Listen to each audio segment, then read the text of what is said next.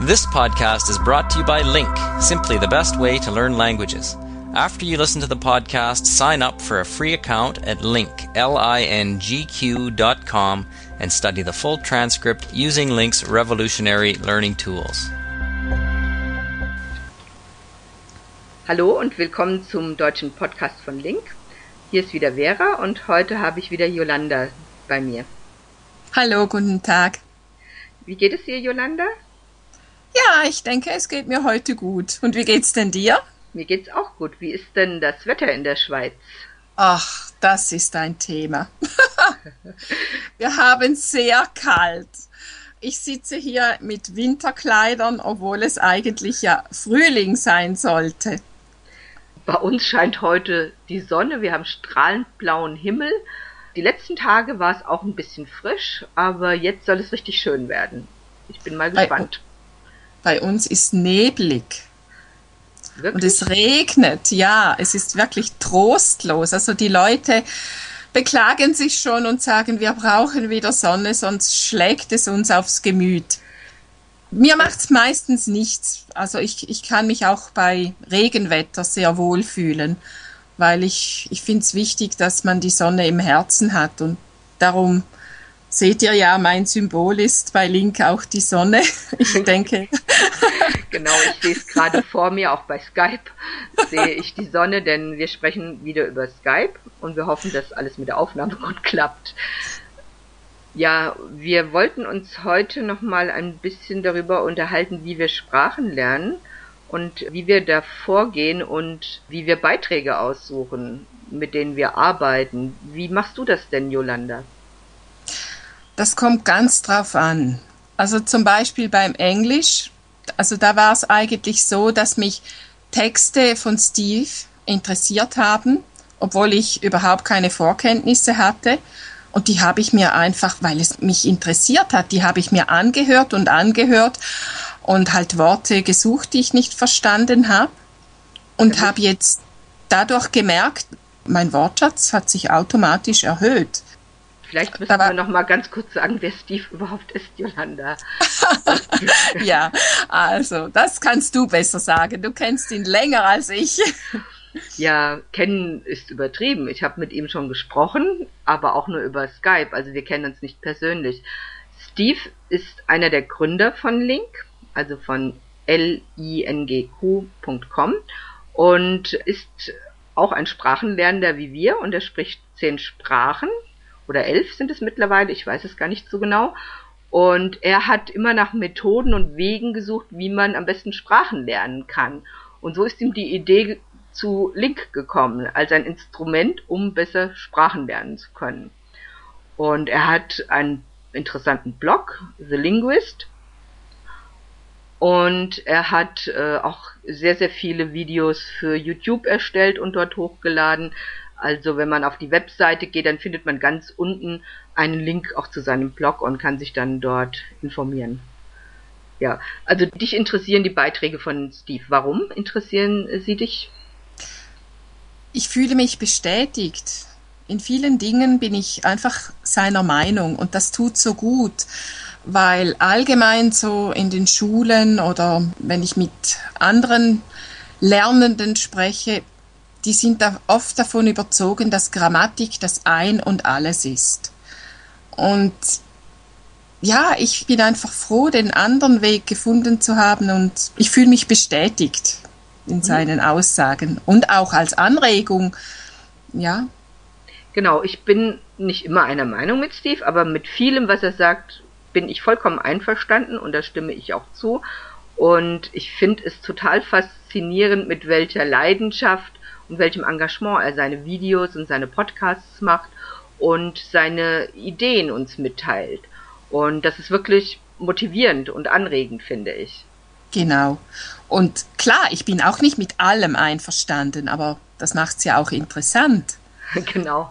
Ja nur, ist im, nur ist im Moment mein Englisch noch nicht so gut, dass ich ihm gerade so direkt widersprechen kann. Also darum melde ich mich noch nicht so oft im Forum auf Englisch. Aber ja. wer weiß. Irgendwann. Das Problem habe ich auch. Also wenn ich seine Videos zum Beispiel anschaue und äh, dann kann ich alles verstehen, was er sagt. Das ist kein Problem. Aber wenn ich diese Diskussionen darüber dann in seinem Blog verfolge, da muss ich auch sagen, es fällt mir dann schwer, auf dieser Ebene zu diskutieren. Da ist noch eine gewisse Hemmschwelle da, weil ich mich zwar in Englisch schon gut ausdrücken kann, aber ich würde mal sagen, ich bin ein guter Mittelstufenlerner oder an der Grenze zum Fortgeschrittenen. Und um dann wirklich sehr tief und ernsthafte Diskussionen zu führen, da muss man, glaube ich, schon fortgeschritten sein. Das geht dann einfach zu weit. Ja, weil sonst gibt es leicht Missverständnisse. Also das ist mir ja mal passiert. Ich habe mich da mal irgendwie auf Englisch gemeldet und es gab dann eine Rückmeldung und die habe ich dann völlig falsch verstanden.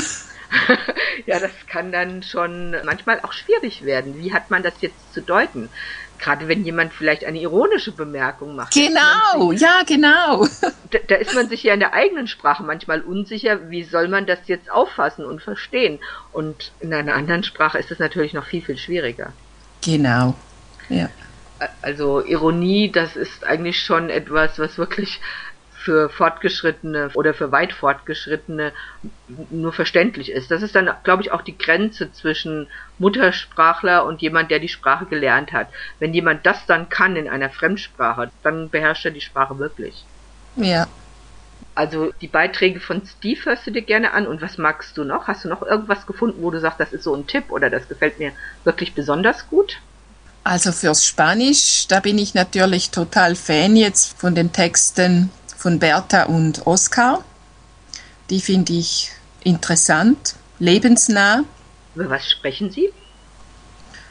Auch übers Lernen und dann so übers Alltagsleben in Spanien. Mhm. Also, dass die da ganz andere Essenszeiten haben zum Beispiel.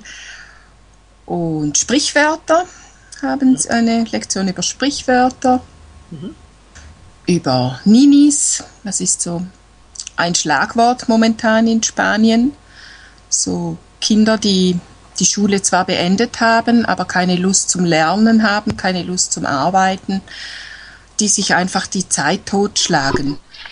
Wie schreibt man das? Ninis, das habe ich noch nie gehört. Wie man sagt. Ist das eine Abkürzung für irgendetwas oder ist das einfach ein spanischer Begriff?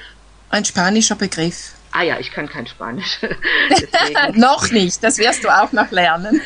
ja, ich lerne ja im Moment vor allem Englisch und ich habe angefangen, ein bisschen mein Französisch wieder aufzufrischen. Da habe ich Grundkenntnisse, weil ich das in der Schule vor 30 Jahren mal gelernt habe. Aber Spanisch habe ich noch gar nichts gemacht. Ja. Ich habe nur mal ganz kurz reingehört, weil bei Link kann man ja mehrere Sprachen lernen und es gibt ein paar Lektionen, die gibt es ja in allen Sprachen. Zum Beispiel die, die Serie Who is She gibt es in allen Sprachen und da habe ich wirklich dann mal mir die erste Lektion in allen Sprachen angehört, um einfach mal ein Gefühl dafür zu bekommen, wie sich die verschiedenen Sprachen anhören. Das fand ich sehr interessant.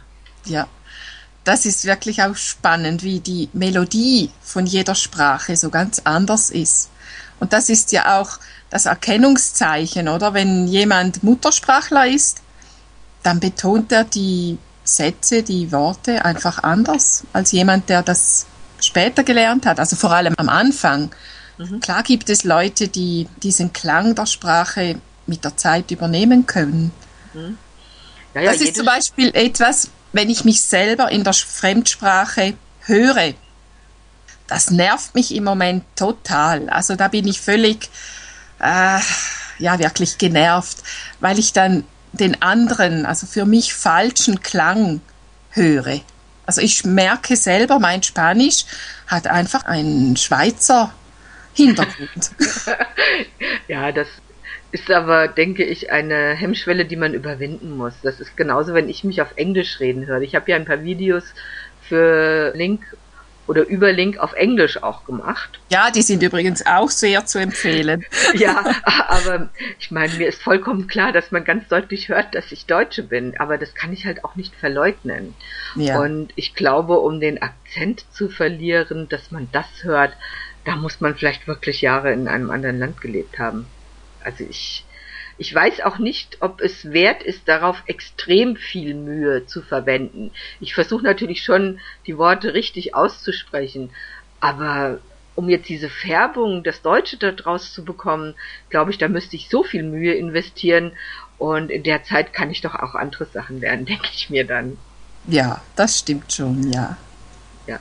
Aber du hast vollkommen recht. Was auch interessant ist, dass jede Sprache so ihre eigene Sprachmelodie hat, ihren Rhythmus und auch welche Vokale und Konsonanten verwendet werden. Und das kann man halt schon hören, auch wenn man die Sprache überhaupt nicht versteht. Und das fand ich schon sehr interessant.